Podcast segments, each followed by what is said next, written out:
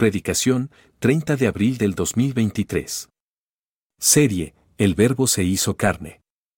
Tema, Contracorriente.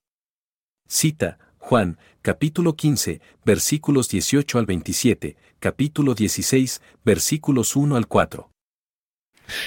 Muy bien, querida iglesia, seguimos en nuestra serie El Verbo se hizo carne. Eh, y el día de hoy vamos a estar eh, en el eh, em, capítulo 15, seguimos ahí en el capítulo 15 y vamos a leer también un poco del capítulo 16 de este precioso evangelio en donde nos muestra a un Cristo como la vida del creyente, como aquel que satisface todo lo que el creyente necesita. Él es el pan de vida. Y los mexicanos, vaya que somos paneros. Él es el agua de vida. Y quien beba de esa agua no tendrá sed jamás, dice la palabra del Señor. Pero también vimos que Él es la vid verdadera y que permanecemos ahí para llevar este fruto que el Señor requiere. Así que quiero pedirte, amada iglesia, gracias, sí, porque que vayamos a la Biblia, por favor, al Evangelio de Juan, capítulo 15. Juan capítulo 15 del versículo 18 al 27 y también vamos a leer, vamos a leer del, si quieres, aquí enfrente para que estén.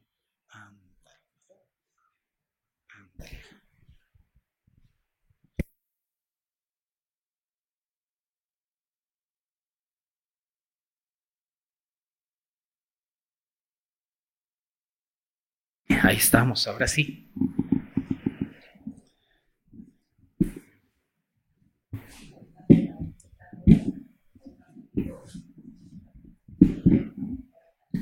Ahí está.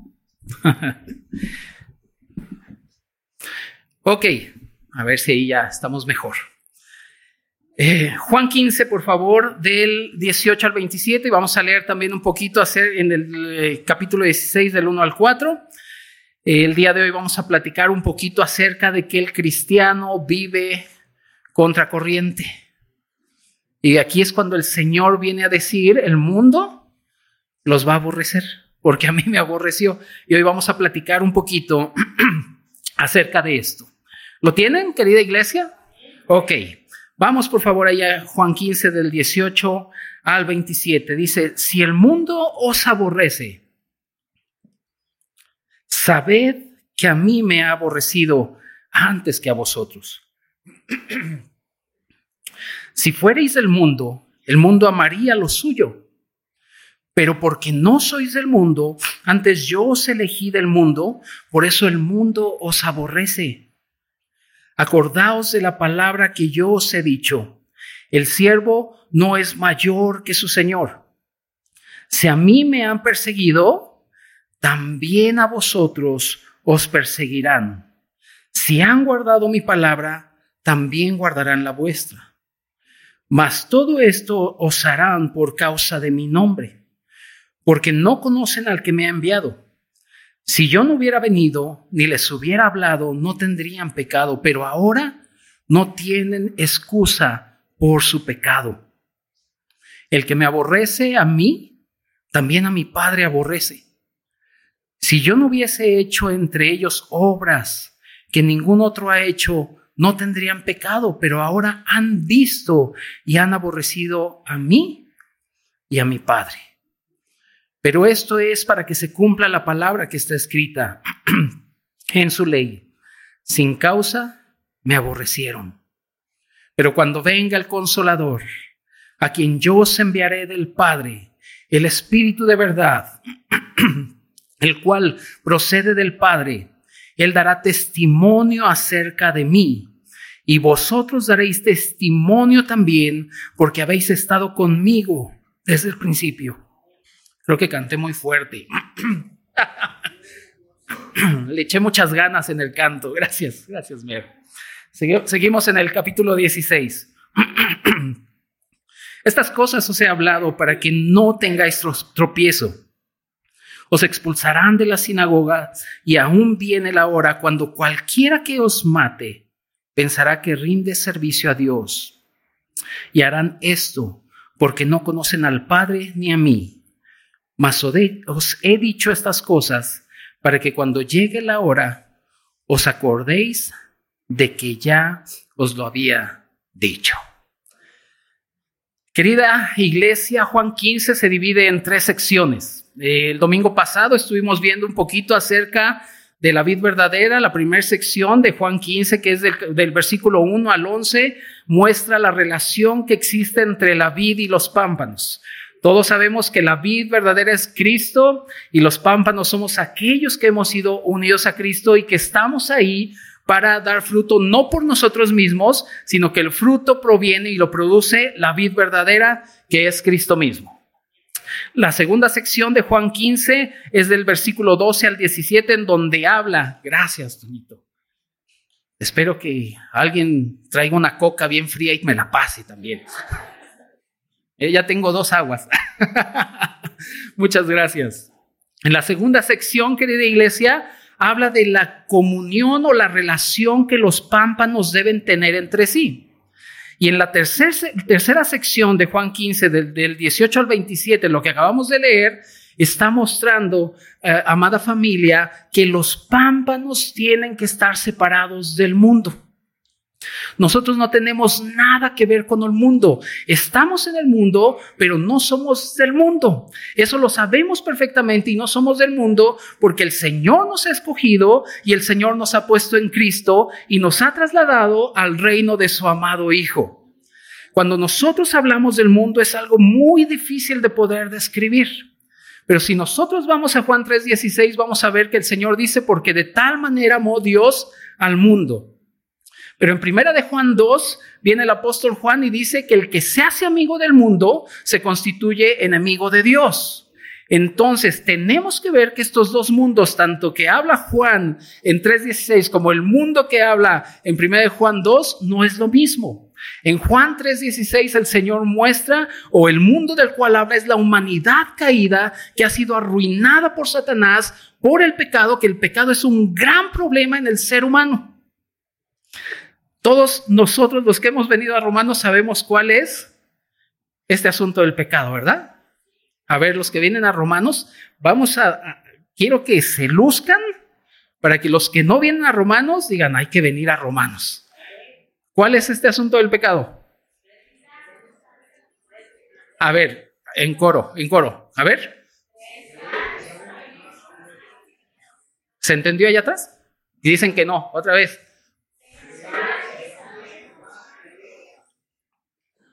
El problema del hombre, ¿cómo ves ahí? Más o menos, dice.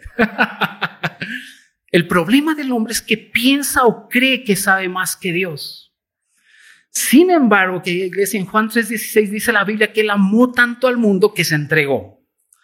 Y el mundo del cual está hablando primera de Juan 2 es este sistema el cual el mismo maligno, el enemigo de Dios, ha creado a fin de usurpar al hombre. Dios creó al hombre para que cumpliera el propósito eterno de Dios, pero Satanás ha venido y ha creado un sistema, y lo voy a decir así, y ha sistematizado al hombre para que el hombre tenga sustitutos de Dios y sea usurpado de Dios y distraído de Cristo.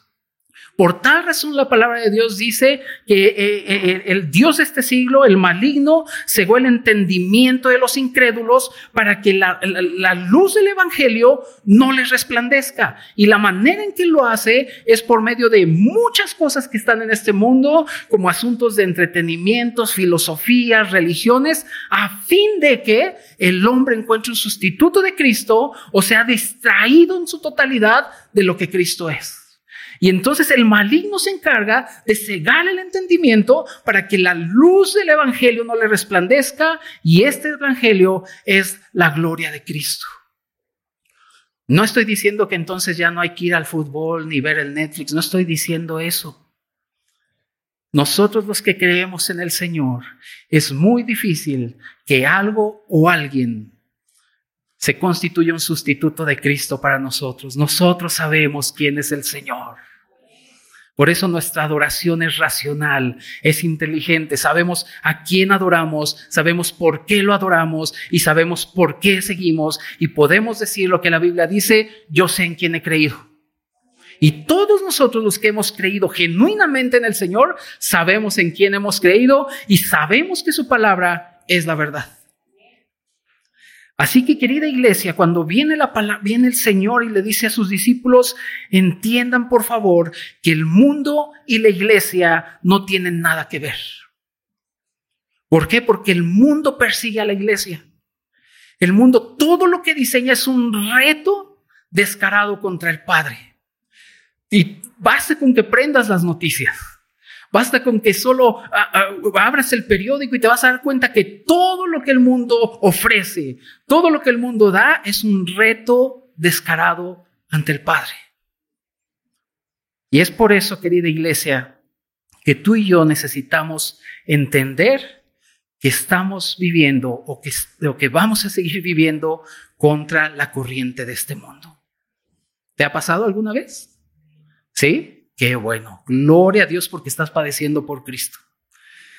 Así que, queridos hermanos, debemos estar preparados. Debemos estar preparados para caminar contra corriente por causa de Jesús. Y para estar preparados tenemos que poner atención a las escrituras. Por tal razón, y vamos a nuestro punto número uno, debemos entender, querida iglesia, que el Señor trae una advertencia para nuestro carácter. Vayamos por favor ahí a Juan 15, versículos del 18 al 21. Dice, si el mundo os aborrece, sabed que a mí me ha aborrecido antes que a vosotros. Si fuereis del mundo, el mundo amaría lo suyo. Pero porque no sois del mundo, antes yo os elegí del mundo, por eso el mundo os aborrece. Acordaos de la palabra que yo os he dicho. El siervo no es mayor que su Señor. Si a mí me han perseguido, también a vosotros os perseguirán. Si han guardado mi palabra, también guardarán la vuestra. Mas todo esto os harán por causa de mi nombre, porque no conocen al que me ha enviado. Querida iglesia, querida familia, esta es una seria advertencia de parte del Señor para sus discípulos. El siervo no es mayor que su Señor. Si al Señor lo han perseguido, a nosotros, a ellos, a los discípulos también los iban a perseguir. Y todos sabemos claramente que la persecución por la cual los discípulos pasaron y la iglesia, eh, eh, eh, la primera iglesia pasaron por situaciones muy difíciles. No se comparan a las nuestras. Nosotros no traemos palgas y ya lloramos. Ay, estoy, estoy padeciendo por ti, Señor. Sin embargo, los discípulos pasaron por aflicciones tremendas, pero eso, querida iglesia, sigue vigente. Estamos en un país por el cual todos nosotros tenemos que orar por nuestros gobernantes, te caiga bien o te caiga mal, ese no es el punto. El punto es que tenemos que orar por nuestros gobernantes porque la Biblia dice que si nuestra ciudad prospera, nosotros también prosperamos. Por lo tanto, tenemos que estar orando constantemente y, pidiéndole al Señor, como dice el apóstol Pablo, a fin de que tengamos paz, para que podamos seguir reuniéndonos y abriendo las escrituras. Pero sabemos perfectamente que en el mundo, en otras naciones e incluso aquí en la República Mexicana, hay estados en donde la persecución es aún más marcada. Por lo tanto, querida iglesia, lo que el Señor viene a decirle a sus discípulos es, estén listos porque como a mí me han aborrecido, ustedes también lo, van, lo van a hacer. Debemos entender que como creyentes necesitamos tener un carácter firme, sólido, el cual solamente lo podemos adquirir por medio de la palabra del Señor. No hay otra manera. Y lo que el Señor viene a decirle a sus discípulos es que necesitan estar preparados para cuando vengan las situaciones difíciles. Quisiéramos que la vida cristiana fuera color de rosa toda, ¿verdad? Pero no es así, querida iglesia. Hay aflicciones, hay circunstancias difíciles en las cuales necesitamos como creyentes estar preparados. Así que el carácter, si hay algo con lo que Dios trabaja en la vida del creyente, es con su carácter. Es con su carácter. ¿Por qué? Porque la preparación de nuestro carácter determina cuánto avanzamos en el camino del Señor. No es un asunto de hacer muchas cosas, es un asunto del carácter, la utilidad de una persona, las cosas que se le pueden confiar, las cosas que puede hacer, las responsabilidades que puede asumir, es un asunto de carácter. Por eso para el Señor es tan importante que el siervo del Señor tenga un carácter adecuado. Y el carácter del siervo de Dios o del hijo del Dios puede tener muchísimas eh, características. En esta hora quiero platicarte dos características y una va a dar la luz a otra o va a dar la luz a la otra. Y la característica, querida iglesia, que nuestro carácter debe tener primero se llama diligencia. ¿Qué es la diligencia? ¿Alguien sabe qué es la diligencia? ¿Estar listo? ¿Constancia? ¿Dirigirnos bien? La diligencia es el interés, el esmero y la realización de un trabajo o de un encargo que se nos haya dado.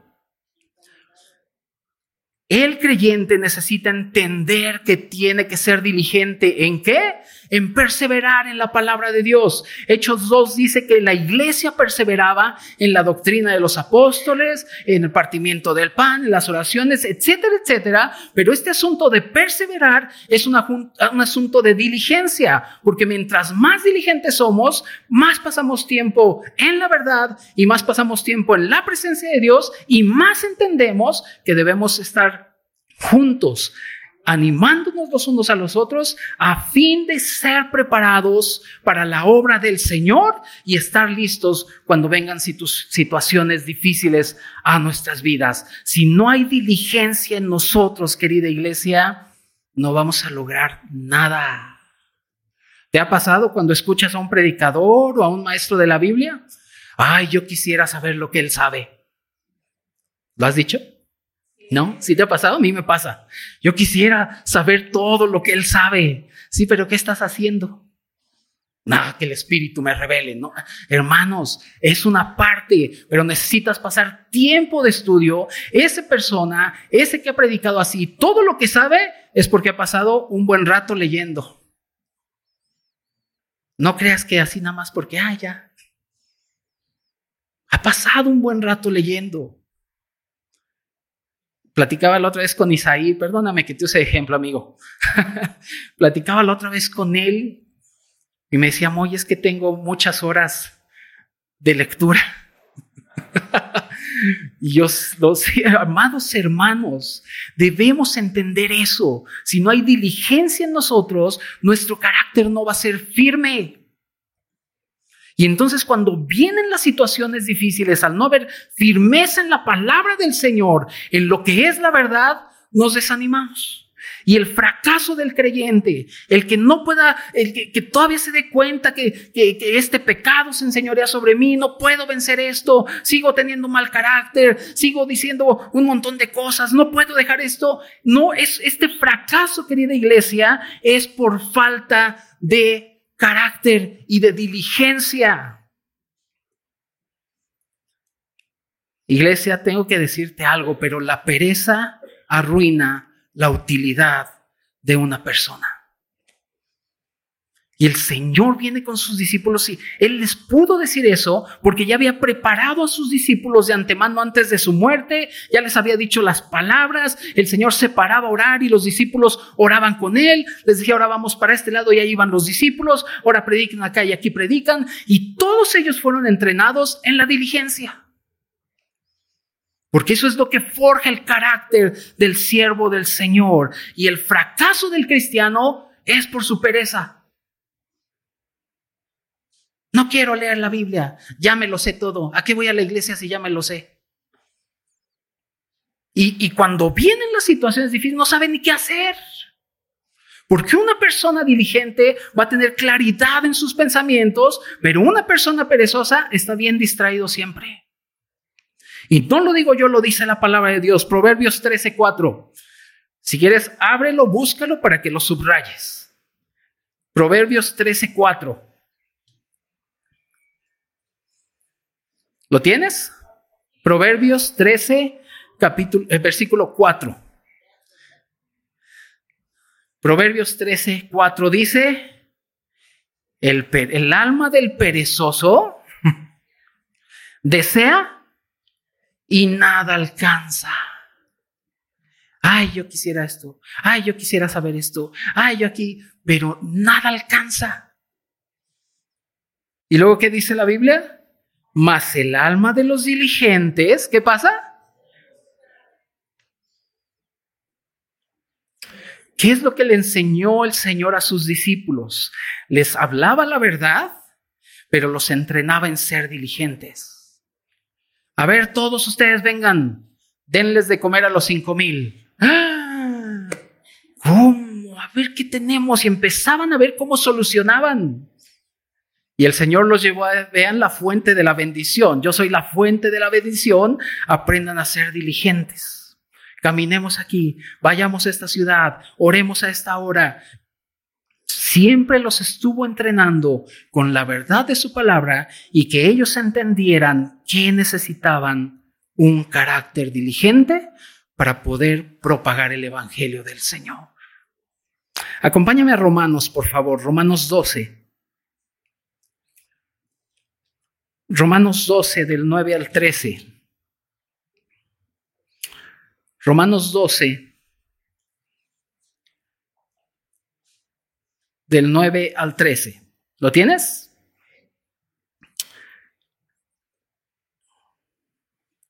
Dice, Romanos 12 del 9 al 13, el amor sea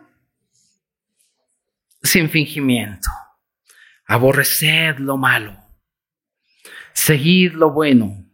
Amaos los unos a los otros con amor fraternal. En cuanto a honra, honra, prefiriéndonos los unos a los otros. En lo que requiere diligencia, ¿qué? A ver fuerte. En lo que requiere diligencia, no perezosos. ¿Y qué requiere diligencia? Hermanos, la obra del Señor requiere diligencia.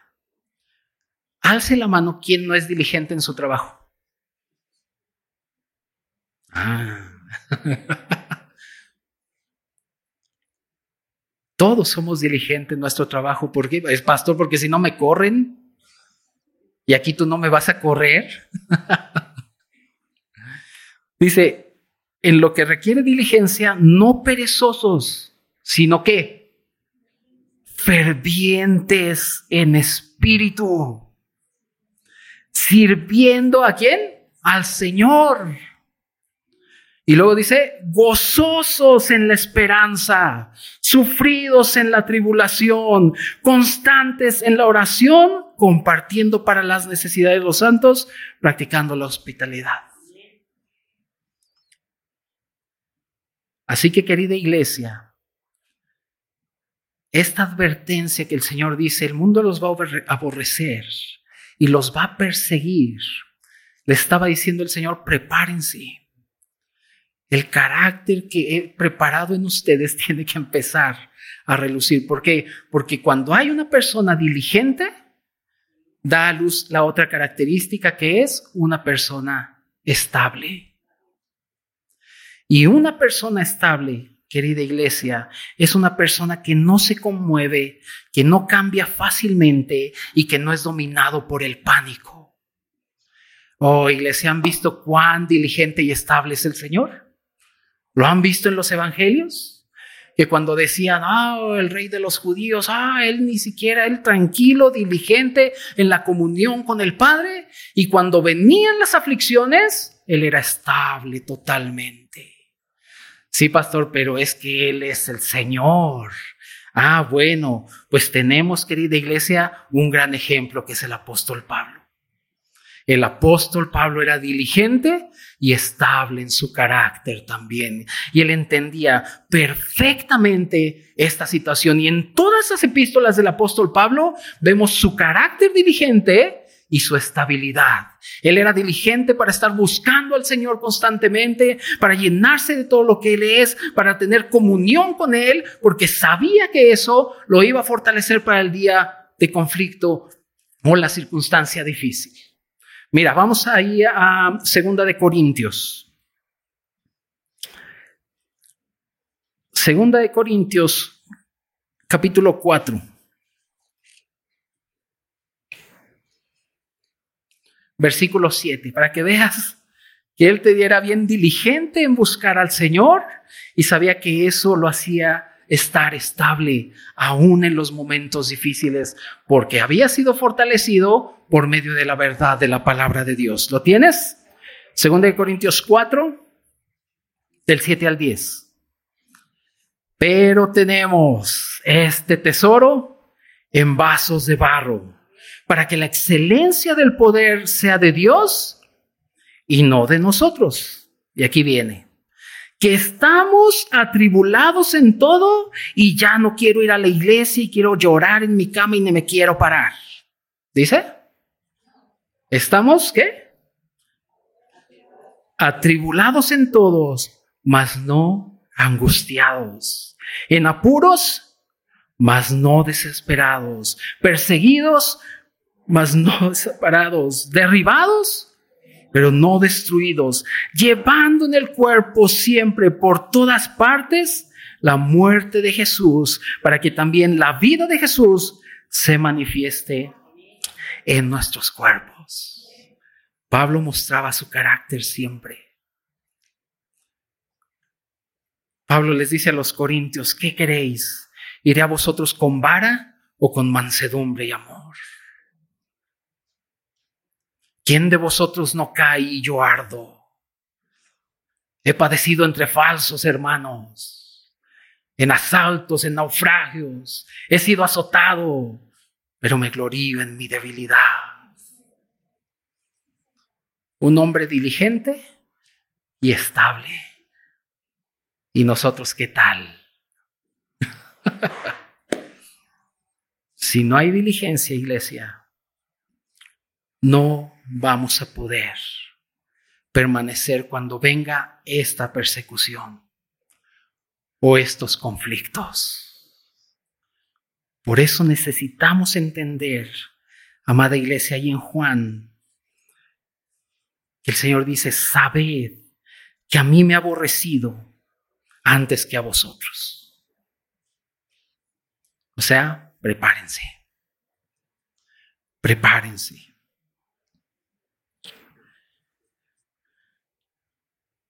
Estamos viviendo en contracorriente y tenemos que forjar ese carácter en el Señor mismo, en su palabra, en oración y los unos a los otros. Dice la Biblia que hierro con hierro se afila.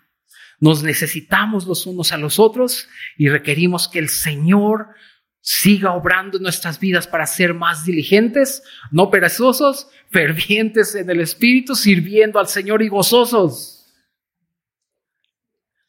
Pero también, querida iglesia, necesitamos saber, y este es nuestro segundo punto, que debemos estar preparados para vivir contracorriente por causa de Jesús y debemos entender que la persecución o el aborrecimiento vienen por causa de que el hombre es expuesto a la verdad. Vayamos a Juan 15, por favor, y vamos a leer versículo 22 al 25.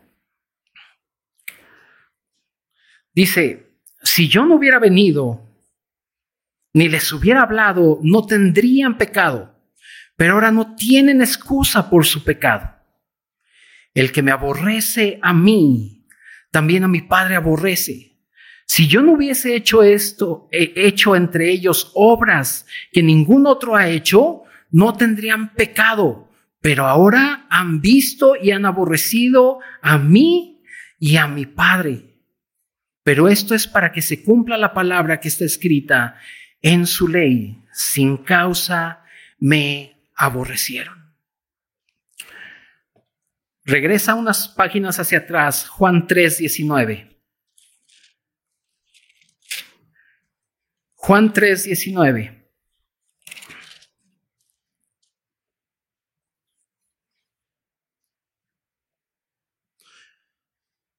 Juan 3:19 dice, y esta es la condenación, que la luz vino al mundo y los hombres amaron más las tinieblas que la luz porque sus obras eran malas. Porque todo aquel que hace lo malo aborrece la luz y no viene a la luz para que sus obras no sean reprendidas. Mas el que practica la verdad viene a la luz para que sea manifiesto que sus obras son hechas en Dios el porqué del rechazo contra todos aquellos que amamos al Señor, el porqué del rechazo contra todo lo que Dios es, es por el asunto de la verdad. Nosotros sabemos que la verdad es Cristo mismo y nosotros todos debemos ser aquellos que amamos la verdad y que abrazamos la verdad y tarde o temprano, querida iglesia, eh, vamos a ser probados para ver si estamos del lado de la verdad. No se trata de cuánto hacemos, no se trata si somos buenos, si damos el gasto, si no tomo, si no fumo, si no corro, si no grito y si no empujo. No se trata de eso. Se trata de la obra gloriosa de Cristo en la cruz. Eh, Juan 3, cuando estamos, lo que leímos ahorita, si leyéramos más atrás, está hablando el Señor con Nicodemo. Y Nicodemo era un buen hombre. Nicodemo era religioso, Nicodemo se sabía eh, eh, la ley, Nicodemo era un hombre responsable, pero viene el Señor y le dice, mi querido Nicodemo, no se trata de qué tan bueno sea, no se trata si te sabes la Biblia, no se trata si caminas bien, si le das el gasto a tu esposa, no se trata de eso, se trata de que tienes que nacer de nuevo. Y este es un asunto importantísimo, querida iglesia, que debemos aprender y que todos nosotros que conocemos la verdad y amamos la verdad, tenemos que levantarnos para predicar. El ser humano tiene dos aspectos tristes. Y número uno es que su naturaleza es el pecado mismo. Y número dos es que está bajo el juicio de Dios. Y esta es muy mala noticia. El que una persona esté bajo el juicio de Dios, querida iglesia, eso es muy mala noticia. Pero gloria a Dios por el Evangelio, porque tenemos esta buena noticia para esa mala noticia. Todas las obras que el pecado provoca, querida iglesia, y esta misma verdad es para salvar al hombre. La mentira, querida iglesia, eh, las obras malas de los hombres que no han conocido al Señor son expuestas por la verdad, pero no para un asunto de condenación, sino de salvación. Porque esta verdad es la que alcanza al hombre. Esta verdad es que es la gracia misma del Señor que alcanza al ser humano. Y todos aquellos que no conocen al Señor están bajo el juicio de la cruz de, de Dios. Y eso como creyentes debemos entenderlo y anunciarle a las personas el Evangelio tal y como es. ¿Por qué vengo a predicarte? Porque estás bajo el juicio de Dios. Porque tu, tu naturaleza es el pecado. Pero cuando venimos a Cristo y a este precioso Evangelio, Oh iglesia, Él es el Cordero de Dios que ha quitado el pecado del mundo y ahora nos ha trasladado del reino de las tinieblas al reino de la luz admirable. Y eso es lo que el Señor está buscando. Él quiere que todo hombre sea salvo y venga al pleno conocimiento de la verdad. Querida iglesia, pero el mundo aborrece la verdad. Cada día se levantan más mentiras. El diablo es el padre de las mentiras. Y todos los que tenemos hijos en la escuela, en la secundaria, en la preparatoria, llegan con un montón de mentiras que los maestros les ponen, que sus amigos les ponen, este asunto del género, este asunto de, de la libertad y respétame, y llegan con tantas mentiras y todos nosotros, sobre todo los varones, tenemos la responsabilidad de sentarnos con ellos, abrir las escrituras y decirle, la verdad es Cristo y su palabra.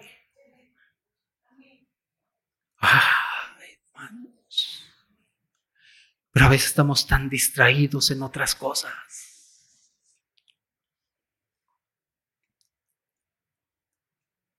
Necesitamos ser aquellos que hablan la verdad para que el hombre sea expuesto y sea salvado por Cristo. Y llegará el momento en donde tenemos que hablar la verdad tal y como es.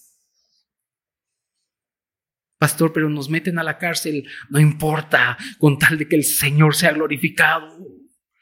Nos cierran el local, no importa, hay mucha calle para reunirnos, con tal de que Él sea glorificado. Por eso el versículo 22 de Juan 15, 15, dice, si no hubiera venido ni les hubiera hablado, no tendrían pecado, pero ahora no tienen excusa por su pecado, porque la palabra es verdad.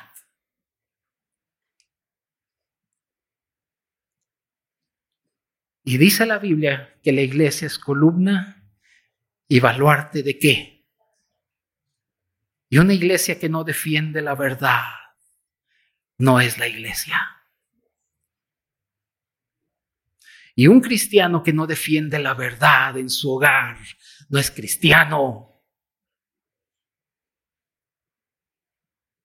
Por eso necesitamos ser aquellos que amamos la verdad, ser diligentes en aprender las verdades, ser diligentes en saber hablar las verdades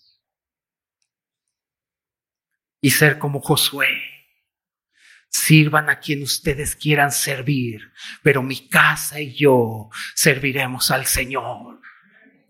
Y eso habla de un hombre que primero enseñó la verdad en su hogar.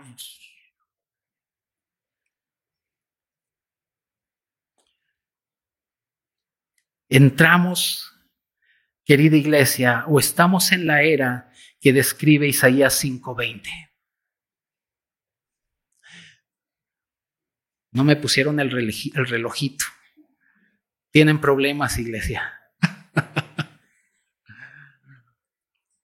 Estamos en la era que describe Isaías 5:20. Te lo sabes, si quieres búscalo, pero te lo sabes.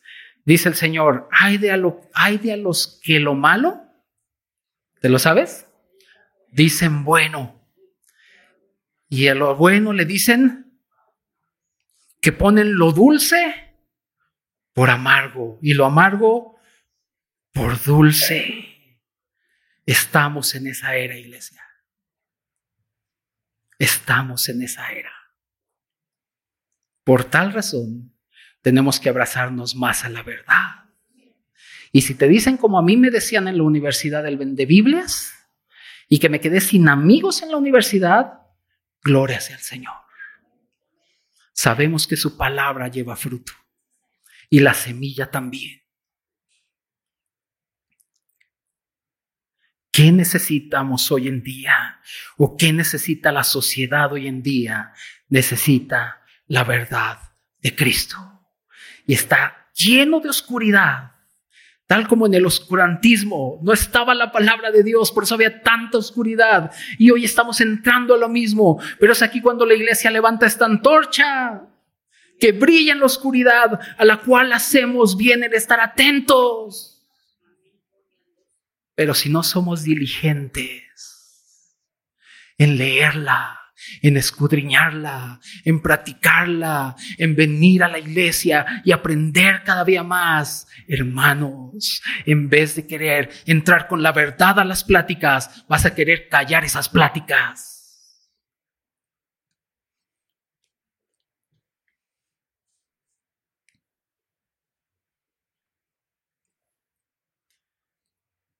El Hijo vino a salvar al hombre.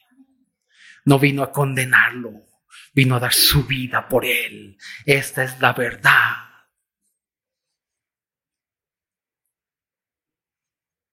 Si creen o no creen, ya no es obra tuya. Le corresponde al Espíritu. Lo que te corresponde a, a ti y a mí es ser testigos de la verdad. Oh, aleluya. Qué bendición que somos testigos de la verdad. No, pastor, me da miedo. Mm, ya no me van a hablar.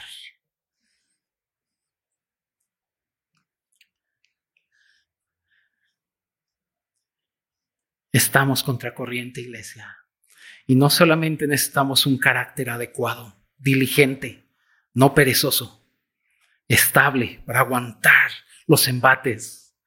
No solamente necesitamos entender de dónde viene el rechazo hacia el Señor, que es por su verdad, sino que también necesitamos entender que el creyente tiene que ser fortalecido. Y este es el tercer punto, la fortaleza del creyente. Regresemos a Juan 15, eh, por favor.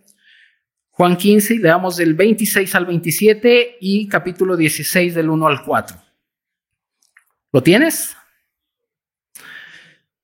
Después de que les dice, los van a aborrecer, el pecado, etcétera, etcétera, viene, pero cuando venga el consolador, a quien yo os enviaré del Padre, el Espíritu de verdad, el cual procede del Padre, Él dará testimonio acerca de mí.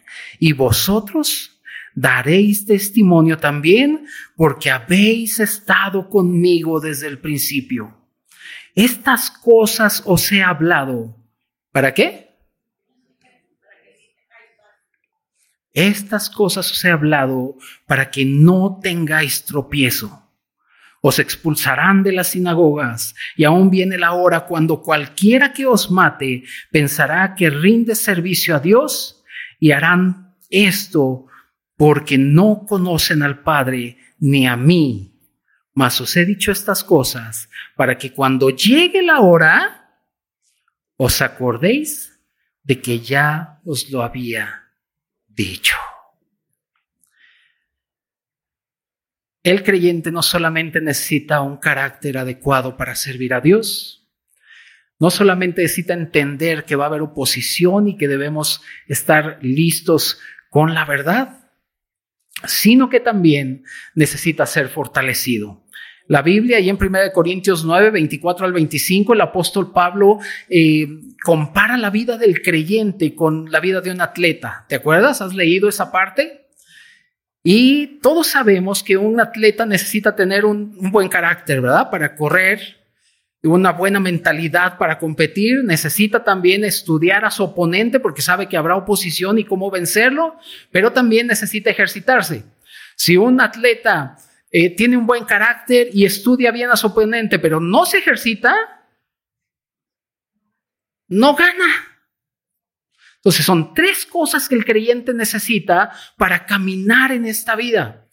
Forjar su carácter en la palabra del Señor, en oración, entender que habrá oposiciones, que no siempre es color de rosa la vida, pero también estarse ejercitando en la fe o podríamos decir que el creyente necesita ejercitar su espíritu y la manera en que es ejercitado y fortalecido el creyente, querida iglesia, es por medio de este precioso espíritu, el cual el Señor ha dado a cada uno de nosotros.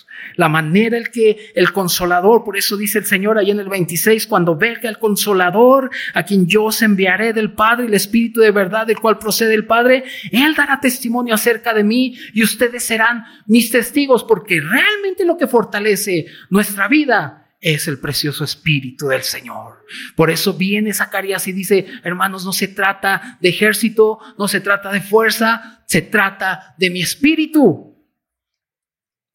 Y nosotros como creyentes debemos entender, querida iglesia, que el Señor va a estar fortaleciéndonos constantemente por medio del Espíritu de verdad, porque este Espíritu nos guía a toda verdad. Efesios 6, te lo sabes, cuando habla que no tenemos lucha contra carne ni sangre. ¿Contra quién es nuestra lucha? Amén. No entendí nada, pero amén. Es contra principados, potestades, gobernadores de las tinieblas de este siglo y eso es algo de lo más real que puede haber. Nuestra lucha no es con mi hermano que está al lado, ni con mi papá, con la suegra sí, digo, con la suegra tampoco, pero la lucha que tenemos es encarnizada contra las huestes celestiales y todo lo que el maligno quiere hacer. Y viene el apóstol Pablo y dice, si ustedes quieren luchar esta guerra, tienen que atar al diablo con cinco nudos, ponerle cuatro candaditos y entonces se va a quedar quietecito. ¿Dice? Entonces tienen que hacer una reunión y gritar todos y marchar alrededor del local y echar aceite y ungir todo para que así venzan al diablo. ¿Dice eso? Tampoco. Viene el apóstol Pablo y dice la manera en que ustedes van a luchar. La primera indicación que el apóstol da es ceñidos vuestros lomos de la verdad. Y ahí está el creyente, vemos, viendo Monterrey Pumas. Híjole, 4-1, pobres de mis Pumas y acaban Pumas y ahora los playoffs del básquet y la lucha encarnizada y nosotros no nos ceñimos con la verdad. Vuelvo a lo mismo, no estoy diciendo que está mal, amo el básquetbol, pero necesitamos tener nuestras prioridades bien definidas. Cíñanse con la verdad para que cuando venga el día malo puedan estar firmes.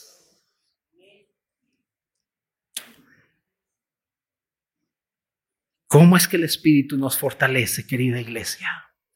La manera en que el Espíritu de Dios fortalece al creyente es mostrando cada aspecto de Cristo a nosotros. Un día te das cuenta que el Señor no dijo, les daré pan. Te das cuenta que dice, yo soy el pan. Un día te das cuenta que Cristo es la gracia misma. Un día te das cuenta que Cristo es tu santidad. Un día te das cuenta que Cristo es la misericordia. Un día te das cuenta que Cristo lo es todo. Y cuando Cristo lo es todo, entonces entiendes perfectamente lo que Pablo dijo. Para mí el vivir es Cristo. Pero fíjate, ese es uno de los versículos que más amamos decir. Y el énfasis que le ponemos es la muerte, ¿verdad? Para mí el vivir es Cristo y el morir es ganancia. Gloria a Dios, aleluya. No le tengo miedo a la muerte, yo ya sé a dónde voy a ir. Amén, qué bueno. Pero Pablo viene y dice, para mí el vivir es Cristo. Y allí está la diferencia del creyente que avanza en el Señor y aquel que está de perezoso, que entiende perfectamente que la vida cristiana la vive por medio de Cristo. Por eso viene el apóstol Pablo y dice, ya no vivo yo, mas Cristo vive en mí. Y lo que ahora vivo, lo vivo en Fuerte, a ver, los que se lo saben. La vivo en la... En la fe. Mira, déjame ponerte un ejemplo. Ya voy, a acabar mi introducción. Aleluya. Ahorita predico. ¿Te acuerdas de Pedro? Dice la palabra de Dios ahí en Juan 6:56 que el Señor dijo, el que come mi carne y bebe mi sangre permanece en mí y yo en él. Y cuando oyeron eso dijeron, este es un caníbal. Difícil palabra es esta. ¿Quién la podrá obedecer? Y dice que desde ese momento muchos de sus discípulos dijeron, no hombre, vámonos. Y el Señor ve a sus discípulos, a sus doce, y les dice, ¿qué? ¿Se quieren ir también ustedes? Y Pedro, Señor, ¿a dónde iremos? Si solo tú tienes palabras de vida eterna. Y en otra ocasión, Mateo 16, el Señor dice, ¿quién dice la gente que es el Hijo del Hombre? Bueno, algunos dicen que eres Elías, otros dicen que eres Juan el Bautista, otros dicen que eres Jeremías y otros dicen que eres alguno de los profetas. ¿Y ustedes quién dicen que es el Hijo del Hombre. Y Pedro, tú eres el Cristo, el Hijo del Dios viviente. Y nosotros conocemos que tú eres el Santo de Dios. Ay, el Señor dice, Pedro, esto no te lo reveló ni carne ni sangre, sino mi Padre que está en los cielos. Iglesia, la manera en que el Espíritu de Dios nos fortalece es por medio de mostrarnos todo lo que Cristo es. Cristo es nuestra vida y debemos vivirla y caminar viviendo a Cristo. Todo lo que Él ganó, todo lo que Él es, Él es el único que puede suplir los justos requisitos de Dios. Él es el amor, Él es la santidad, Él es la gracia, Él es la justificación, Él es Cristo, el todo y en todos, en donde ya no hay ni griego, ni judío, ni bárbaro, ni cita, ni sino que Cristo es el todo y en todos. Y cuando entendemos esto, para mí el vivir es Cristo y ya no vivo yo, más Cristo vive en mí. Cuando empiezo a vivir la vida cristiana así, ah, hermano, un gran peso de mis hombros es quitado, porque si creemos que es por esfuerzo, por ser buenos, por ser responsables, y que así nos vamos a ganar eh, al Señor victorioso y que nos va a llevar adelante, estamos equivocados. Y sabes que el cristiano, antes de conocer al Señor, traía un gran peso de su pecado y allí va pobrecito. Pero cuando conoció al Señor, quitó esa carga. Y si no entiende que tenemos que vivir a Cristo, agarra la carga de santidad y ahora quiere Él hacerlo todo. Y yo soy santo y tengo que hacer santo y tengo que hacer esto y yo, yo no puedo hacer esto porque la Biblia y empieza a querer hacerlo con su esfuerzo. Y entonces cuando cae, o cuando se equivoca y fracasa, se siente como una cucaracha. ¿Te ha pasado? No, no digas que no. A mí me pasaba. Me encerraba en mi cuarto y lloraba, ay, no me, no me saques de tu presencia. Ay, me has quitado del ministerio. Oh, Señor, aquí quiero ponerte muchas ofrendas para ti. Y así. Pero cuando vivimos en Cristo y cuando decimos, para mí el vivir es Cristo.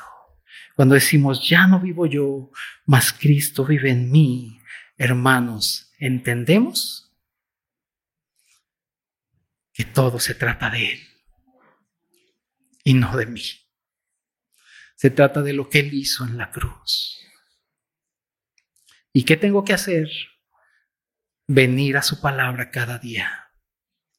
Disfrutar su palabra cada día decirle amén a su palabra, abrazarla, amarla, para que mi carácter sea eh, eh, siendo diligente para ser estable y entonces poder resistir, amada iglesia, la contracorriente en la cual estamos.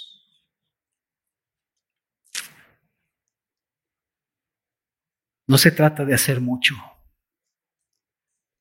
Se trata de vivir a Cristo. Y eso es lo que estamos buscando aquí en la iglesia. Que todos entendamos que la vida del cristiano es una vida espontánea, una vida que vive a Cristo. Y lo que tenemos que hacer, iglesia, es ser diligentes en guardar su palabra, en amar su palabra y en disfrutar a nuestro Dios. Oremos, querida iglesia.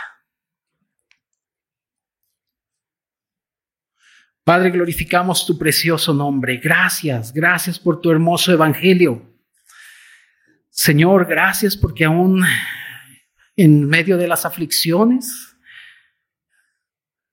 tú estás ahí presente, llevándonos adelante. Señor, ayúdanos a ser diligentes en guardar, amar y buscarte en tu palabra. Ayúdanos a ser diligentes y fervientes en la oración. Señor, ayúdanos a, ser consolados y fortalecidos por tu precioso Espíritu, viendo todo lo que tú eres. Señor, te necesitamos en verdad y necesitamos conocer más tu verdad, ser constituidos de tu verdad, Señor, para dar testimonio. Ciertamente, Señor, Estamos mucho tiempo en los trabajos, en nuestras ocupaciones, pero es ahí, Señor, donde tú determinaste que fuéramos luz del mundo y sal de esta tierra.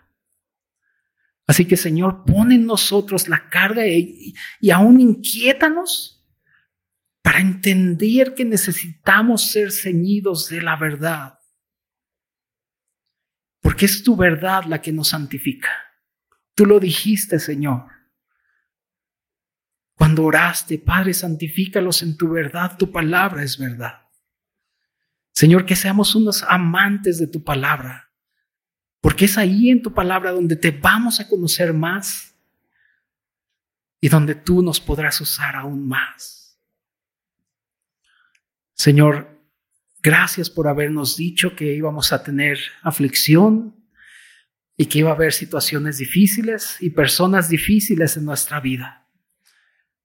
Y gracias porque lo dijiste para que no tuviéramos tropiezo. Señor, ayúdanos a valorar esto en gran manera y entender que cuando vengan situaciones a nuestras vidas, poder caer de rodillas, levantar nuestras manos y adorarte por el trato que tú tienes para con nosotros. Gracias, Señor, porque tratas con nuestras vidas cada día. Gracias porque tú a que amas disciplinas.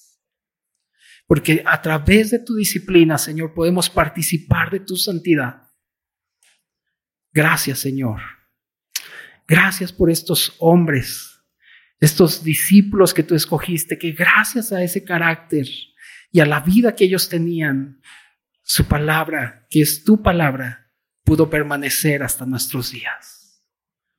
Señor, ayúdanos a ser testimonios de tu verdad en todo lugar en donde estemos, a fin de que tu nombre sea glorificado. En el nombre de Jesús. Amén. Amén.